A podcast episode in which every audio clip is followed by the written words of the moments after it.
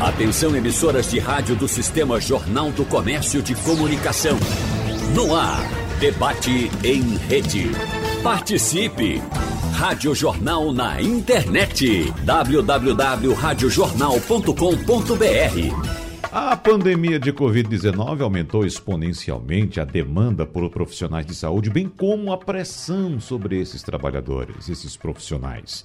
A responsabilidade envolvida no ofício já era grande, mesmo antes da crise sanitária, como sabemos, e ao concluir a fase formal de aprendizado e ingressar no mercado de trabalho, os jovens médicos passam a responder moral, jurídica e socialmente pela vida de outro ser humano. Com a ampliação da oferta do curso de medicina em instituições particulares de todo o Brasil, cresce também o número de formados a cada ano mas o diploma não é a única condição para prestar atendimento adequado à população. Por isso, no debate de hoje, vamos conversar com especialistas sobre, principalmente, a qualificação desses novos médicos. Nós, inicialmente, damos o nosso bom dia à doutora Maria, Helena Maria Carneiro Leão, que é conselheira por Pernambuco no Conselho Federal de Medicina. Doutora Helena Maria, seja bem-vinda. Bom dia para a senhora. Bom dia, Wagner. Bom dia a todos que nos assistem, doutor Cláudio, doutor Rodrigo. Eu agradeço a oportunidade e vamos iniciar. Muito obrigado pela sua presença. A gente agradece também ao diretor do Sindicato dos Médicos de Pernambuco, Rodrigo Rosas. Doutor Rodrigo, seja bem-vindo. Bom dia para o senhor. Bom dia, Wagner. Bom dia, doutora Helena, doutor Cláudio Lacerda. Bom dia a todos os ouvintes e também ao médico cirurgião e diretor de curso de medicina, Dr. Cláudio Lacerda, sempre participa dos nossos debates aqui, está também sempre concedendo entrevista, tirando dúvidas dos nossos ouvintes. Muito bom tê-lo mais uma vez aqui, doutor Cláudio. Um abraço para o senhor, seja bem-vindo. Um abraço, Wagner, um abraço a Helena, um abraço a Rodrigo. E antes de mais nada, parabéns, Wagner, por ter escolhido um tema tão atual, tão contemporâneo, tão importante, né? É, que está sendo subestimado, acho que precisa ser é, debatido muito mais do que vem sendo. Uhum, sem dúvida, doutor Cláudio. A gente começa exatamente pelo senhor, porque é natural do ser humano, doutor Cláudio, quando procura atendimento, até mesmo um serviço, um serviço de qualquer natureza, seja, por exemplo, para uh, cortar um cabelo, seja, por exemplo, para consertar um relógio, fazer um reparo em um veículo ou em um, um eletroeletrônico, né? Quando se depara com um profissional muito jovem, inicialmente vem aquela reação natural. Bom, será que você tem experiência para prestar esse serviço? Né, para resolver esse meu problema. E quando se trata de saúde, de vida, doutor Cláudio, é mais natural ainda. Né? Claro, a gente, evidentemente, tem o hábito aqui de ouvir sempre os profissionais mais experientes, como por exemplo o senhor. Mas o que dizer hoje, inclusive o senhor como médico e diretor de curso de medicina, o que dizer da qualidade desses jovens que estão atuando hoje, especificamente aqui em Pernambuco, em nossa rede de saúde, doutor Cláudio? A previsão, é, Wagner, é, não é boa, tá certo? Eu acho que havia necessidade de aumentar o número de cursos de medicina e de vagas nos já existentes, porque o Brasil estava aí pelo final dos anos 2010 precisando desesperadamente de médicos, a população era subassistida. Para colocar isso em números, na Europa existia mais ou menos 34 médicos para cada 10 mil habitantes, enquanto que no Brasil havia 17 médicos. E aí, o que tem acontecido nos últimos anos é uma é, é um, é exatamente o contrário. Né? De repente, é, muito subitamente, sem maiores estudos de, de necessidade desse para que se atingisse o ponto de equilíbrio, a impressão geral de todos é que foi houve um exagero na criação de novos cursos de medicina e um descontrole não é, na, na, no credenciamento, na autorização da abertura desses cursos.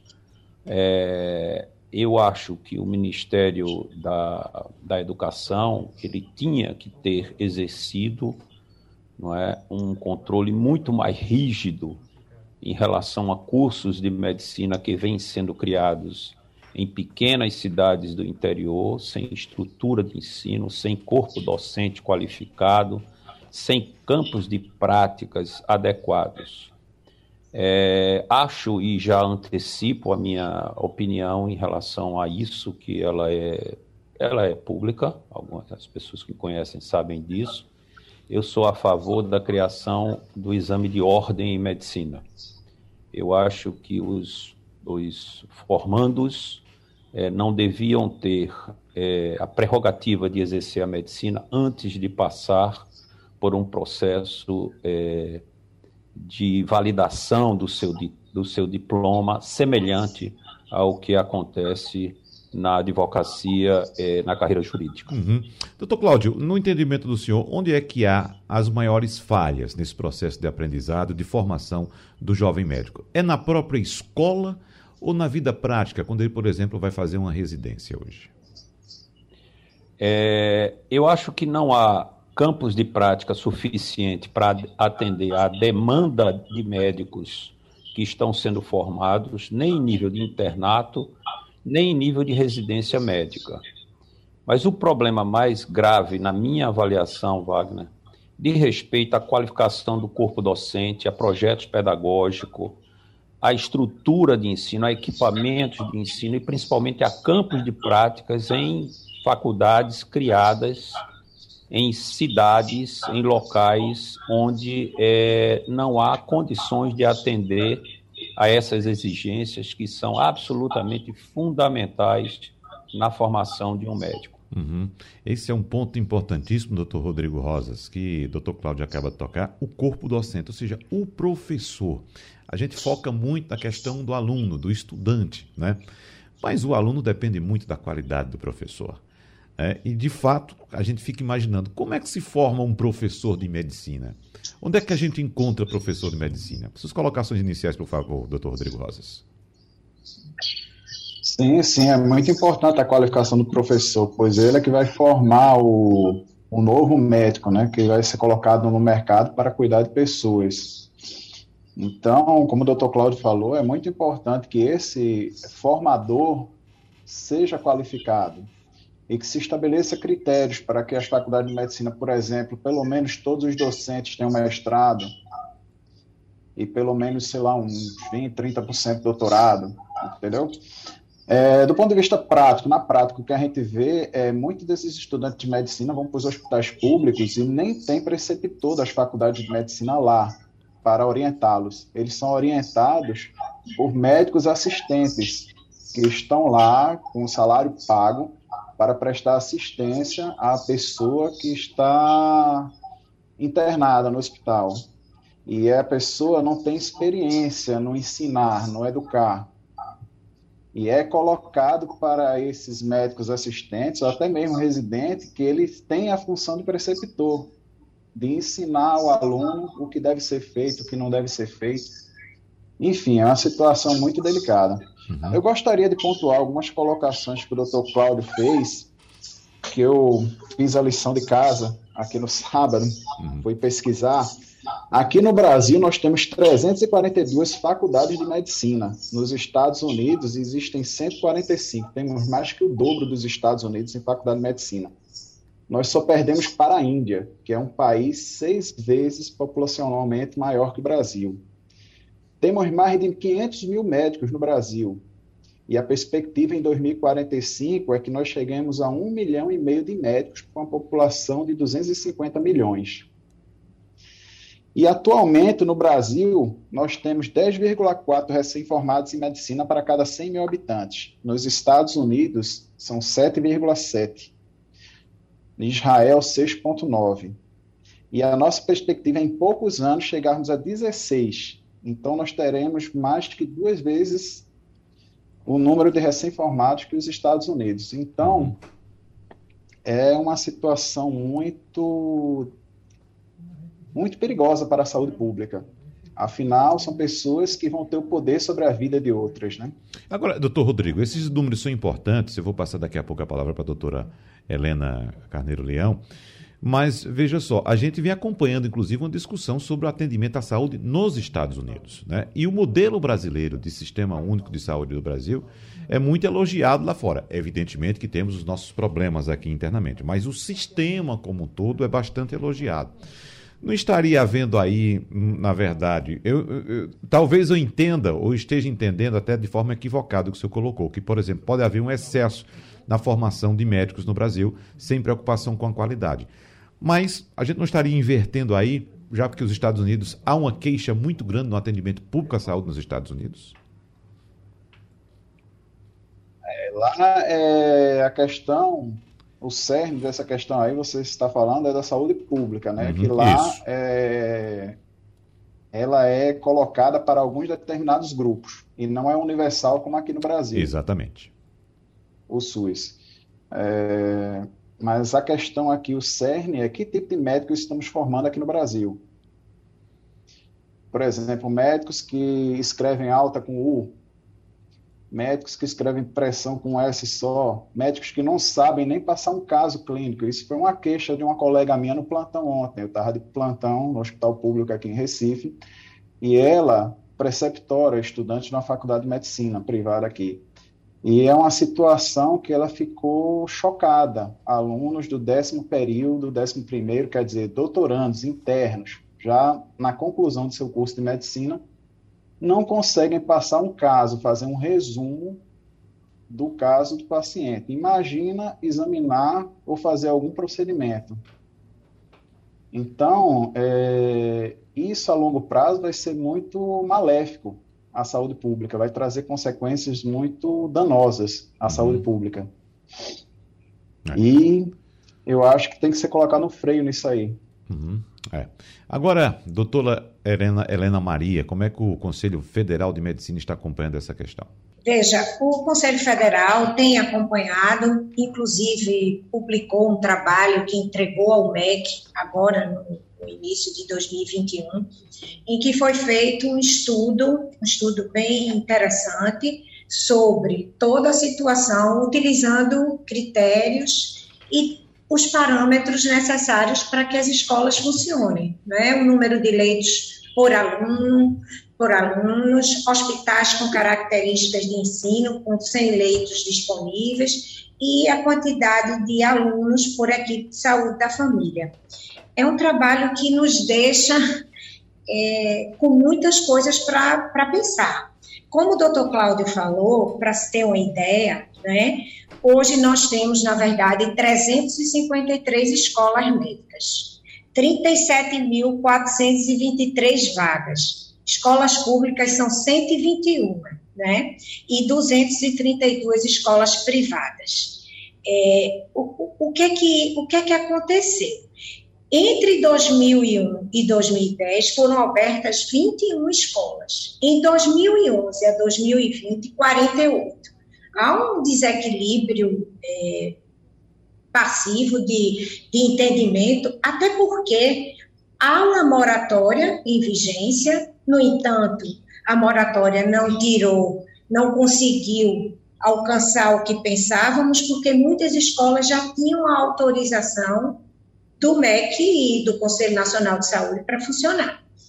Desses 227 municípios que têm escolas de medicina, só 19,9% preenche esses três critérios. Isso é muito grave. Uhum. Quando a gente pensa, e olha que os critérios utilizados foram critérios básicos, é, critérios que são pré-requisitos para o funcionamento. Imagine se você for avaliar corpo docente, é, característica do município, município com 100 mil habitantes, né? sem rede hospitalar. Então, é uma situação é, que, ainda que se faça prova de egresso, como o Conselho hoje defende duas provas, né? uma num, num determinado momento e a última ao final do internato. Hoje, hoje todos pensam mais ou menos nesse, nesse sentido, mas com uma preocupação também com esta prova, quem, quem faria a prova, quem se responsabilizaria né, por esses médicos. Então, a formação médica vive um momento ímpar. Né? Em 2000, hoje nós somos 504 mil médicos. Até dezembro de 2020, 504.951 médicos, não é? para uma população de 210 milhões, 147 mil e 125 habitantes. Então, hoje, os egressos em faculdades, é, Rodrigo falou 10. Aqui no trabalho do CFM é 9,21.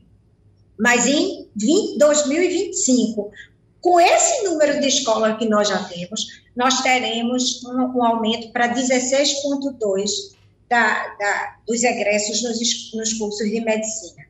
E essa formação desenfreada, né, que, que segue um caminho que não é desejável, independente do nosso SUS, independente de tudo, trará repercussões gravíssimas.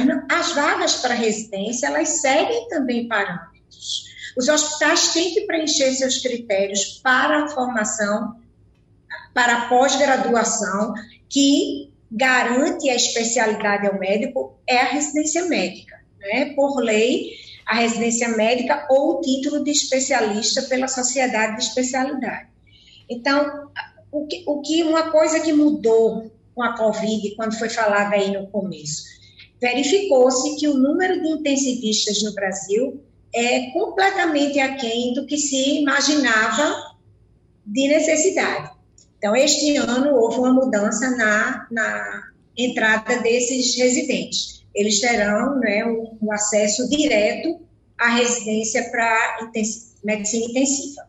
Mas sentimos que tudo caminha de uma forma muito, muito galopante. 227 municípios, eu posso, é, assim, dizer que Pernambuco hoje, voltando para Pernambuco, os dados são de 12 escolas, né, 12 cursos né, de uhum. medicina no, no, no estado todo.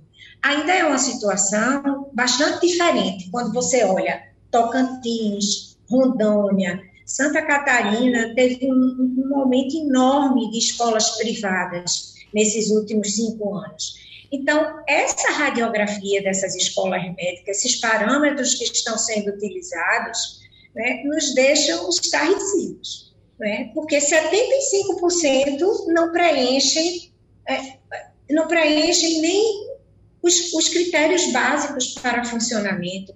Como falar de uma formação quando a gente não consegue né, é, chegar a, um, a uma condição eu sei que o município ele vê o curso de medicina como uma questão política, partidária, é, de engrandecimento, mas a formação de um médico demanda uma estrutura adequada, um corpo docente adequado, um, um conhecimento né, sobre humanidades médicas, né, o ensino da medicina à distância é uma coisa que Nesse um ano e meio de pandemia, com tudo modificado, com a entrada de novas tecnologias, com a telemedicina, imagine uma formação inadequada diante de uma emergência e diante de uma situação como a que nós vivemos, né? Essa, essas inconsistências, elas são fáticas, elas existem,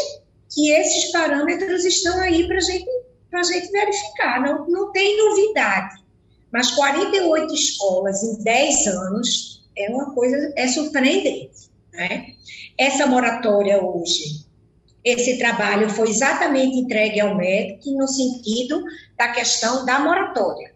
Existem vários projetos de leis caminhando no, para que a moratória seja é, revogada né, e que novos cursos de medicina sejam instaurados no Brasil inteiro. O, o, a região Nordeste, assim, quando a gente vê aqui, a gente ainda tem muita escola pública na região Nordeste. Mas nós seguimos um caminho que nos assusta, porque há também, um, paralelo a isso tudo, a questão da valorização do serviço público, do ensino público e do nosso SUS. Né? O SUS, com todo o seu financiamento é, questionável ao, ao, longo, desde a sua formação, mostrou o, o papel que ele tem, principal, que é de inclusão social. E agora, na pandemia, ficou claro, para não só para os médicos, mas para os profissionais de saúde, que talvez os mais jovens não, não tenham conhecimento do histórico do SUS, o que tudo foi construído para chegarmos aqui. Mas há uma preocupação com esse desmonte do ensino público também. Uhum. Nas pesquisas, né? A gente só vê isso, corte de orçamento. Então, eu acho que é tudo interligado, sabe? Eu, eu penso que é um caminho que nós estamos traçando muito perverso. É. O doutor Helena, nós citamos aqui, uh, uh, uh, principalmente o doutor Rodrigo Rosas, esses números, e a senhora trouxe outros números também em relação ao número de escolas, número de médicos formados por ano, mas o Conselho Federal de Medicina tem algum dado, algum levantamento a respeito dos brasileiros que procuram uh, escolas de medicina em países da América do Sul, como por exemplo Bolívia, Peru, outros países da América Latina? Existe um levantamento quantitativo de pessoas que saem para fazer esses cursos e voltam, evidentemente, para fazer um revalida aqui? Existem alguns dados, Wagner. Eu não tenho esses oficiais aqui mas a gente sabe que na Bolívia, em alguns países da América do Sul, existem os cursos que é, são extremamente é, precários, né, e que muitos brasileiros, por falta de vagas aqui, ou por não passar, eu não diria falta de vagas, por não alcançarem né, a, a condição de, de entrar numa faculdade, vai para esses cursos. Existem cidades né, que têm, é, isso foi denunciado, e esses estudantes, esses brasileiros, eles têm vindo muito, esse é o segundo problema do Brasil, para fazer uma compensação, uma complementação. Então, eles cursam algumas disciplinas lá e vêm terminar o curso aqui. Esse, esse é uma questão que não deveria estar acontecendo, né, uma vez que nós lutamos muito para que as faculdades e as universidades é, fiquem e, e, fiquem aderidas ao Revalida, para que esses médicos possam. Esse ano teve o Revalida, né, já saiu o resultado parcial da primeira fase. Parece que do, em torno de 2 mil médicos estrangeiros e brasileiros formados no exterior passaram.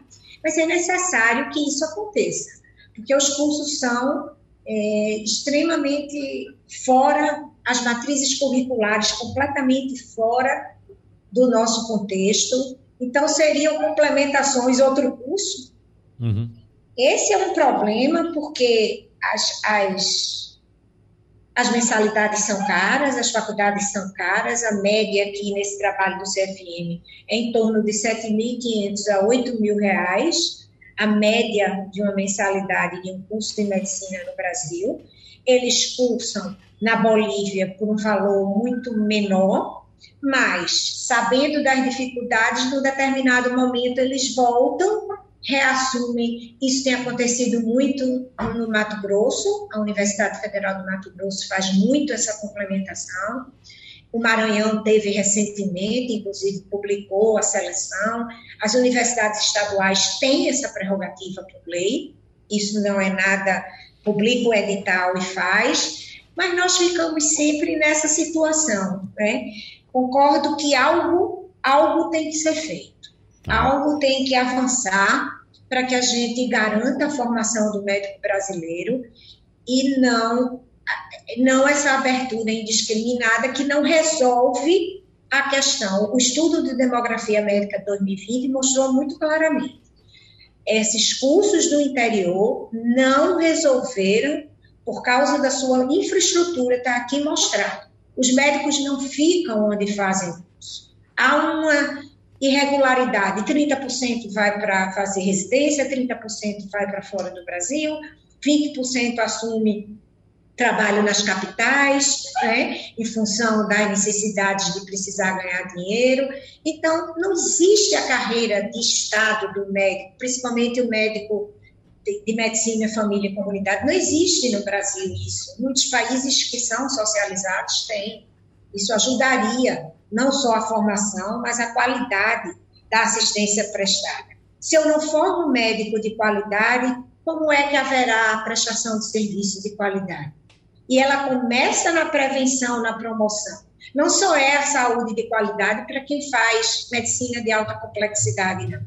Então, acho que há um desequilíbrio muito grande nesse, nesse contexto e que precisamos avançar.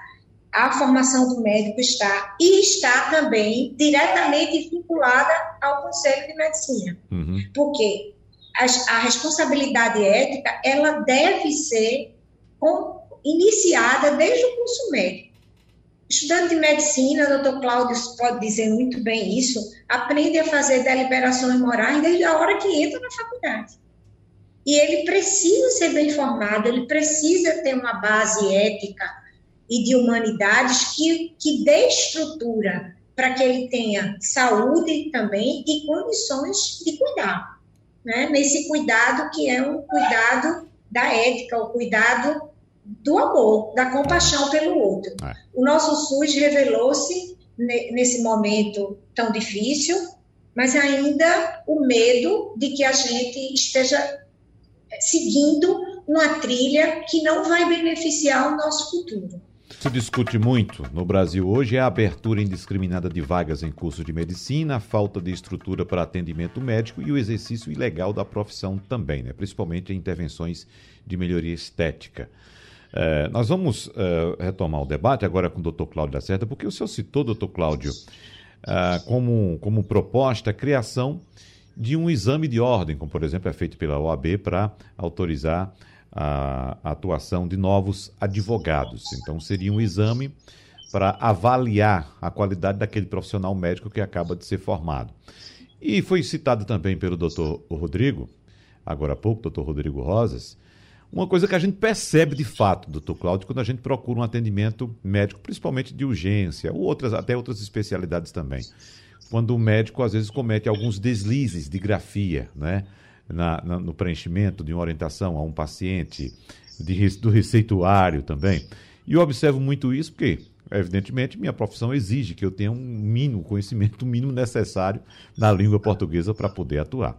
E, de fato, a gente percebe que esses erros ocorrem. Agora, a, a, até que ponto, doutor Cláudio, por exemplo, um exame avaliaria questões como essa também? Ou seria algo de fato técnico para poder liberar a atuação de um profissional? Como seria esse exame? E como esses problemas seriam sanados a partir de um exame como esse? Porque a gente lembra muito bem, quem é da época do vestibular sabe que de fato havia um funil muito, muito estreito ali, né? Por exemplo, aqui em Pernambuco eram somente duas faculdades. Então, passar no vestibular de medicina era algo de fato para aquela elite que de fato tinha uma boa formação, desde lá o ensino básico, desde o ensino infantil até o longo de sua carreira escolar, para poder ter bagagem para poder passar no vestibular. Hoje a gente não vê essa exigência tão forte nas faculdades particulares. Doutor Cláudio. Então, Wagner, veja, é, de fato, é, esse funil a que, a que você se refere, ele existia e era uma coisa perversa. De um lado, porque existia um contingente enorme de jovens brasileiros que precisavam e tinham condições de ter acesso a um curso médico, e do outro lado, uma população imensa, absolutamente desatendida por falta de profissionais de saúde. E esse fato é tão verdade que resultou no, no, no programa é, Mais Médicos, né, que é uma das jabuticabas brasileiras, né, porque profissionais de saúde formados em outros países vinham para o Brasil e adquiriam a prerrogativa de exercer a medicina sem passar por um processo de revalidação do seu diploma. Eu acho que o Brasil era o único país civilizado do mundo onde uma pessoa formada em outro, em outro, em outro país podia é, exercer a medicina. Então, isso era um outro absurdo. É, Wagner, nós sabemos, e para que a gente debata as coisas com, com seriedade né, e tire desse debate alguma coisa positiva, a gente precisa encarar as coisas como elas são. Na verdade, o mercado de trabalho do médico é muito bom, ainda é muito bom. Você conhece algum médico desempregado? Os colegas que aqui, estão aqui conhecem algum médico desempregado? A gente conhece é, engenheiros, arquitetos, advogados dirigindo Uber, né? é, se virando para sobreviver, mas não conhece médicos. Durante a pandemia, nós tivemos um problema seríssimo de escassez de profissionais de saúde, principalmente médicos, na rede pública e na rede privada. Agora, o que a gente vai ter, e todos nós aqui concordamos com isso, é um excesso de, de médicos e, pior, muitos deles mal formados. Porque, de repente, você abre a porteira, né? Havia uma contenção no número de faculdades criadas, e, de repente, você tem um, um, um excesso, né? um avalanche de novos cursos de medicina, e, com isso, um avalanche de profissionais médicos formados e mal formados. Você perguntou o, o, o que é que o médico precisava para se tornar um professor. Ele precisa de muita coisa, muita coisa. Ele precisa pelo menos ter o curso de mestrado concluído, idealmente o doutorado. O curso de medicina que eu dirijo, que é uma faculdade privada, que foi a terceira mais bem avaliada pelo MEC no estado de Pernambuco, lá nós temos 95% de professores com titulação de pós-graduação, estrito senso, ou seja, mestrado ou doutorado, e os pouquíssimos que não têm esse título são especialistas e têm notório saber. É, eu conheço cursos de medicina no interior do Brasil onde não existe um só, um só professor com o título de mestrado. Conheço vários com dois, três eh, mestres no universo de 100, 120 professores. O colega que vai para o interior, ele não tem a cultura do ensino, ele não tem o domínio né, é, da pedagogia médica, ele muitas vezes não está atualizado, é um perfil diferente. Então, o Ministério da Educação tinha que ter tido muito mais cuidado, muito mais critério na abertura é, desses novos cursos de medicina. E aí, veja, o que a gente tem é, no sentido de atenuar o risco que a população vai correr, já corre, na verdade, mas vai correr de uma maneira muito mais grave, não é? É exigir que esses profissionais, todos os profissionais formados doravante, é? é, sejam avaliados através de provas teóricas e provas práticas por instituições sérias, né, como Associação Médica Brasileira, Conselho Federal de Medicina, Conselhos Regionais de Medicina, com a coparticipação dessas entidades, né, é, fazendo, elaborando essa, essas provas. Isso atenuaria mas, Wagner, nós vamos ter sempre, ainda que formados em instituições super tradicionais, como as faculdades de medicina federais, estaduais, sempre vamos ter aqueles colegas despreparados, é, com um nível cultural muito baixo, porque não existe um modelo perfeito não é, para evitar que, que esses colegas é, se formem. Uhum. Doutor Rodrigo Rosas, doutor Cláudio Lacerda fala também da questão Uh, quando eu citei aqui do vestibular, né, que havia de fato essa, essa, esse afunilamento. E de fato, a gente sabe que a classe médica era uma classe de fato altamente elitizada. E hoje a necessidade, a população cresceu e a gente precisa de mais médicos, evidentemente. Não estou fazendo alusão ao programa, não. A gente precisa de mais médicos para atender essa população que não para de crescer aqui no Brasil. Mas quando a gente fala em formação de médicos, vem também um questionamento do outro lado, que é a questão da reserva de mercado que se, que se fala tanto, né? Aí diz, ah, os médicos estão querendo fazer uma reserva de mercado, que como disse o doutor Cláudio, bom, tem emprego para médico, mas com essa quantidade de médicos sendo formados, será que daqui a pouco não vai começar a faltar emprego? E outra coisa, a gente evidentemente tem que lembrar sempre da qualidade do profissional que atende a um cidadão, né, doutor Rodrigo Rosas?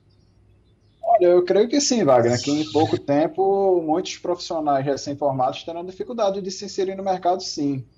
Em relação à questão que eu dei um exemplo de é, recém-formados que, tem, que cometem erros graves, atentados ao português, o que eu quis explicitar é que muitas faculdades privadas não estão fazendo a seleção adequada dos estudantes que se propõem a fazer medicina.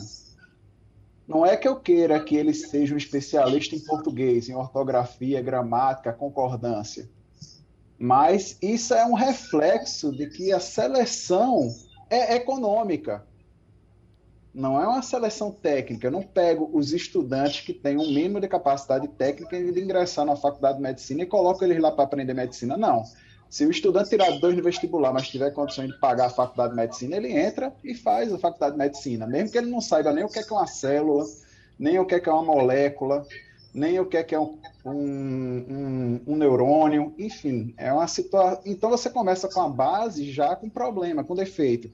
E aí eu vou citar mais dados. Por exemplo, na radiografia do Conselho Federal de Medicina das Escolas Médicas, que a doutora Helena Carneiro citou, que foi feita em 2020, tem um município em Goiás que tem meio leite por aluno, sendo que o recomendável é pelo menos cinco leites por aluno.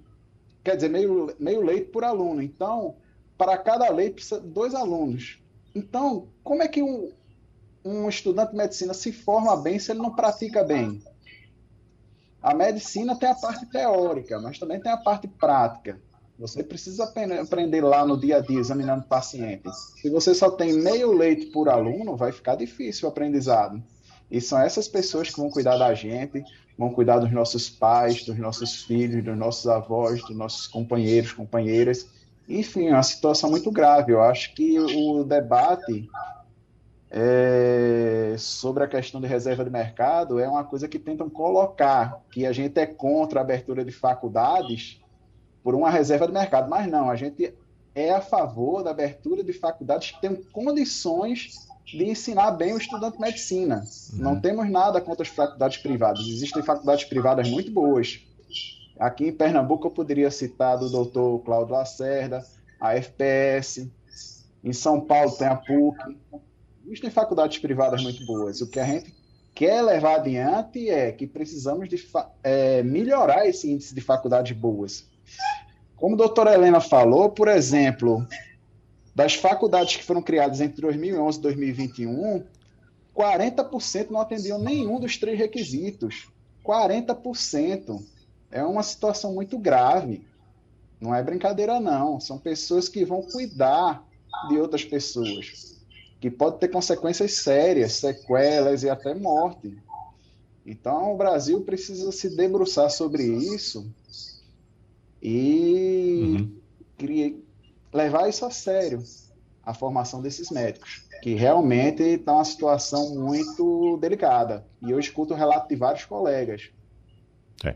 E a situação, doutora Helena, parece que não mudou muito não em relação ao que era do passado. Né? Nós tínhamos no passado, evidentemente, escolas de altíssima qualidade, principalmente na rede pública, como tínhamos aqui em Pernambuco, mas, como citamos aqui com o doutor Cláudio Lacerda, era um funil que elitizava a formação médica é, em Pernambuco e no Brasil como um todo. Geralmente, o médico formado já era filho de um médico, já tinha uma base escolar bastante densa, muito boa, vinha da rede privada e entrava na escola pública para estudar, porque conseguia, com mais elementos, passar naquele vestibular que era bastante exigente. Né?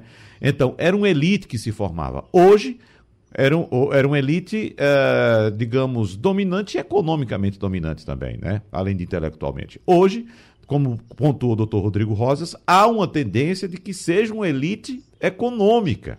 Né? Não sei nem se com domínio também intelectual, mas predominantemente econômica, porque não é toda a família brasileira que tem condições, não é qualquer família, na verdade, que tem condições de dispor de 8 mil reais por mês para bancar a mensalidade de um filho numa escola de medicina, doutora Helena. É, essa, essa questão econômica, evidentemente, eu não sei se todos sabem, mas é em torno de 2 bilhões a estimativa paga em mensalidades de curso de medicina no Brasil por, escola, por estudantes da escola, das escolas particulares por ano.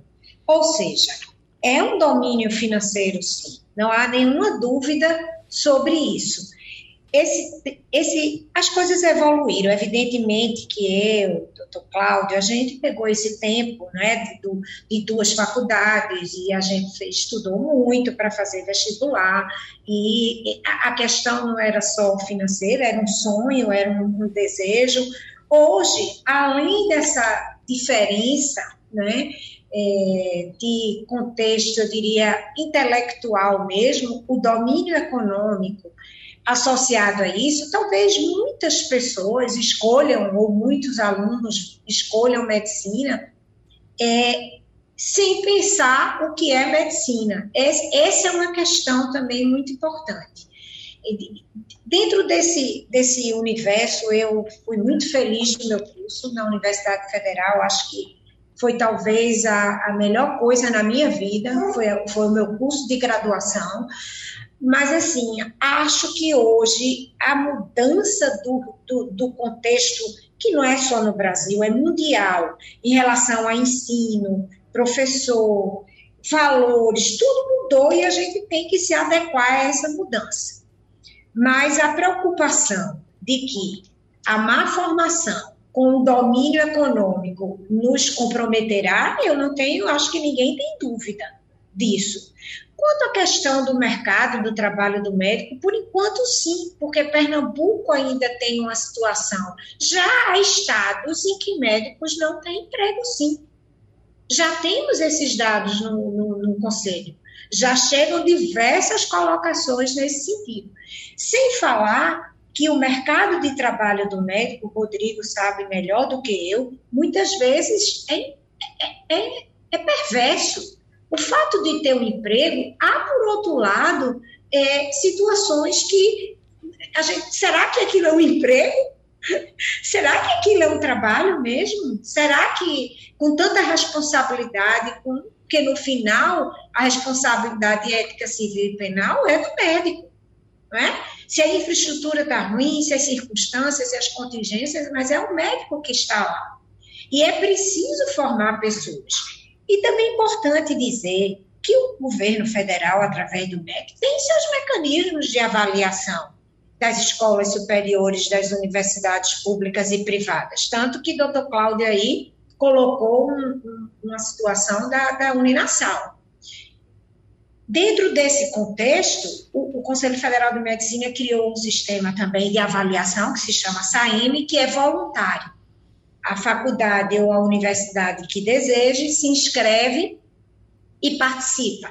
A, a Faculdade Pernambucana de Saúde já participou, não, não me lembro o ano, mas participou. Está lá, está lá no portal do CFM, as faculdades e universidades que, que participaram, mas sem dúvida que a responsabilidade também do ensino também é do nosso do, do, nosso Ministério da Educação, não é? Porque sai dele todas as diretrizes, não só a abertura, mas também o, o, que, o que acontecerá com aquelas escolas. Houve um tempo em que foi citado aí mais médico, esse foi um período que é, talvez até indescritível para muitos que não viveram. Neste, neste período eu era, eu estava presidente aqui do Conselho Regional. E eu, eu não sei nem como descrever como passamos por aquilo, não é? Vínhamos de um período, o doutor Claudio sabe, fiéis, eram tantas coisas diferentes nas faculdades, nos cursos, é, que possibilitaram muitas pessoas, isso não é ruim, isso é bom.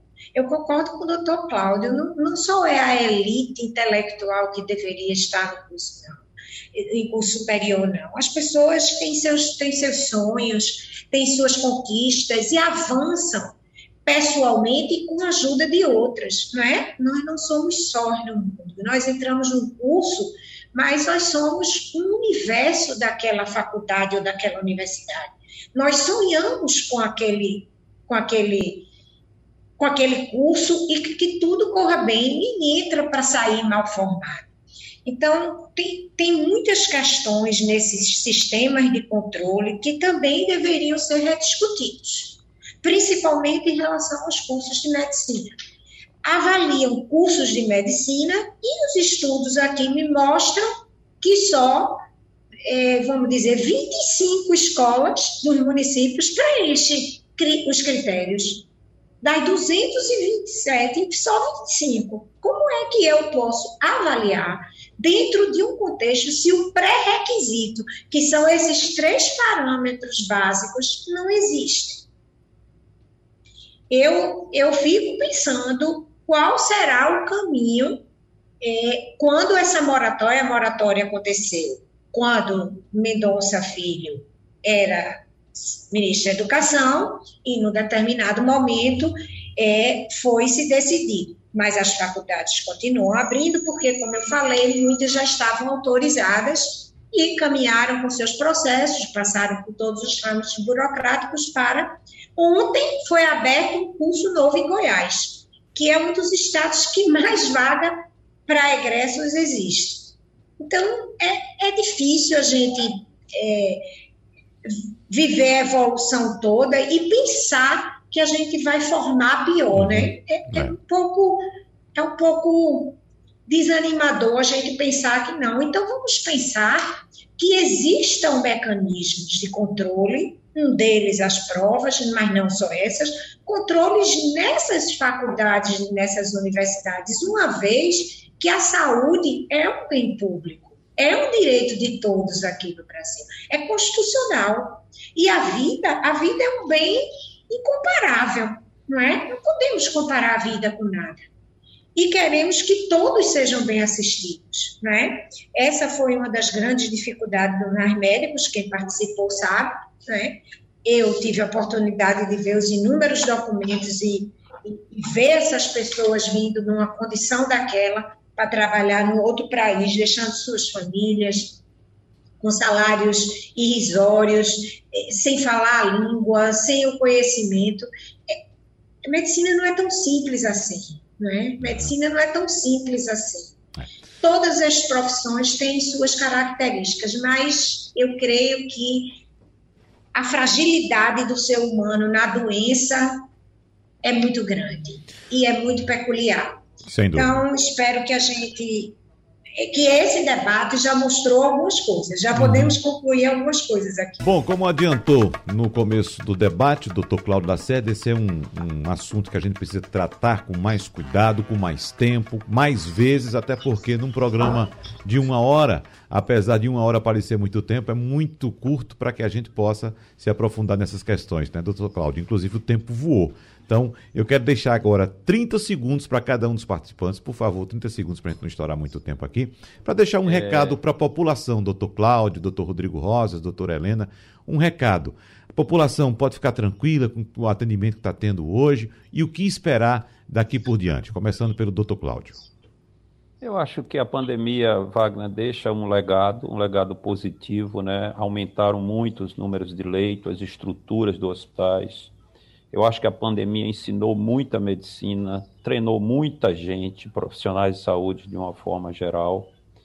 E nesse sentido eu tenho uma visão, é, o SUS foi consolidado, a importância do SUS foi consolidada, e eu fico aqui na torcida de que Helena assuma a presidência do Conselho Federal de Medicina, para que o Conselho Federal de Medicina tenha uma postura de protagonista nessa história, não seja tão cúmplice é, de um governo que fez o que fez durante essa pandemia. E o Conselho Federal de Medicina, desculpa, Helena, ele foi omisso. E eu tenho certeza que se você tivesse à frente dele, isso não teria acontecido. Uhum.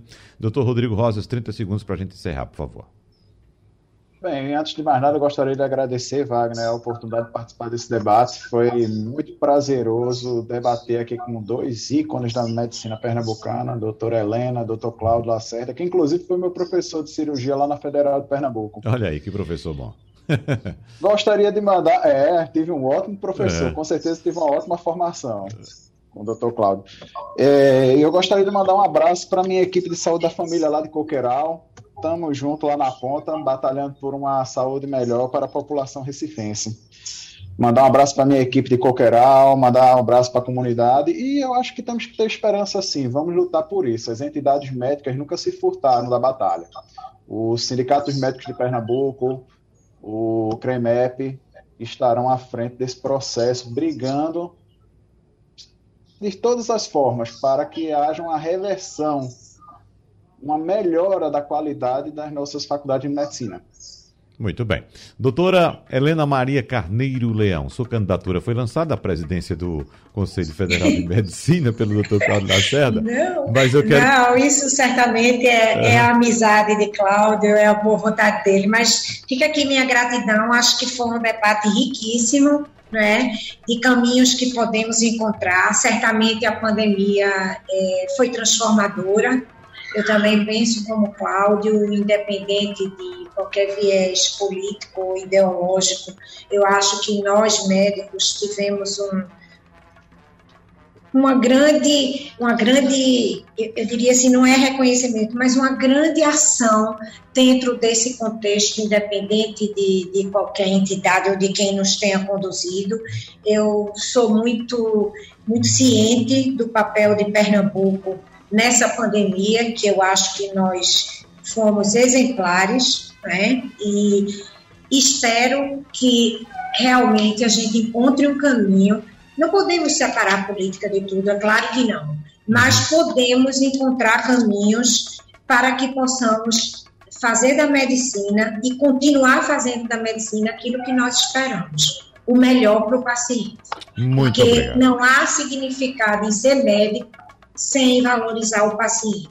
E, e para terminar, Cláudio, eu acho que a autonomia do médico ela não existe só. A autonomia do médico ela é harmônica com a autonomia do paciente e com as e, e com todas as determinações, encontros e caminhos da ciência que são transitórios, mas ainda são os que nós temos e que devemos estudar, e foi o que pautou, tenho certeza, a vida dos três que estão aqui. Uhum. Estudar, publicar mudar, acompanhar e fazer o melhor para o paciente. Muito obrigado, então, doutora Helena Maria Carneiro Leão, conselheira por Pernambuco no Conselho Federal de Medicina, doutor Rodrigo Rosas, diretor do Sindicato dos Médicos de Pernambuco, e ao médico cirurgião e diretor de curso em medicina, Cláudio Lacerda, pela participação no debate de hoje. A todos, mais uma vez, os nossos agradecimentos e a você que nos acompanha. O debate é repetido amanhã, às duas e meia da manhã. Muito obrigado, um abraço para todos e até lá. Sugestão ou comentário sobre o programa que você acaba de ouvir, envie para o nosso WhatsApp 99147 8520.